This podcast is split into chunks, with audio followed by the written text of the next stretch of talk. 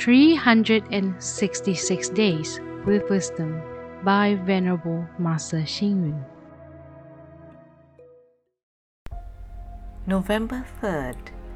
If we can accept advice, endure wrong and hardship, we will improve ourselves.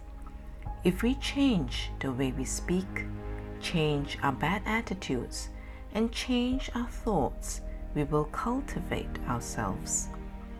In doing good deeds, we should be brave and responsible in our conduct and speech. May we think, reflect, and consider carefully while learning. Taking advice and lessons are beautiful virtues. A person who can accept teachings is a moldable person. Just like an empty container, we would benefit by being ever ready to accept challenges and draw lessons from failures and advice from experienced people. Some people appreciate this life because they can find the way to success from the different challenges and lessons learned. Flowers and crops need water and fertilizer to grow. As a human being, we also need to grow by learning from various kinds of lessons to improve ourselves. For example, a child learns to stand up again after falling down. A young person learns to divert himself from loneliness when he is aggrieved.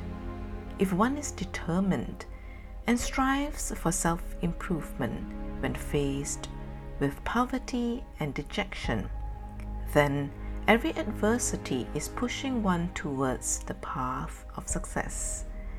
Even though words from seniors and the elderly may be hurtful to the ears, they speak from their experiences and should be treated with respect.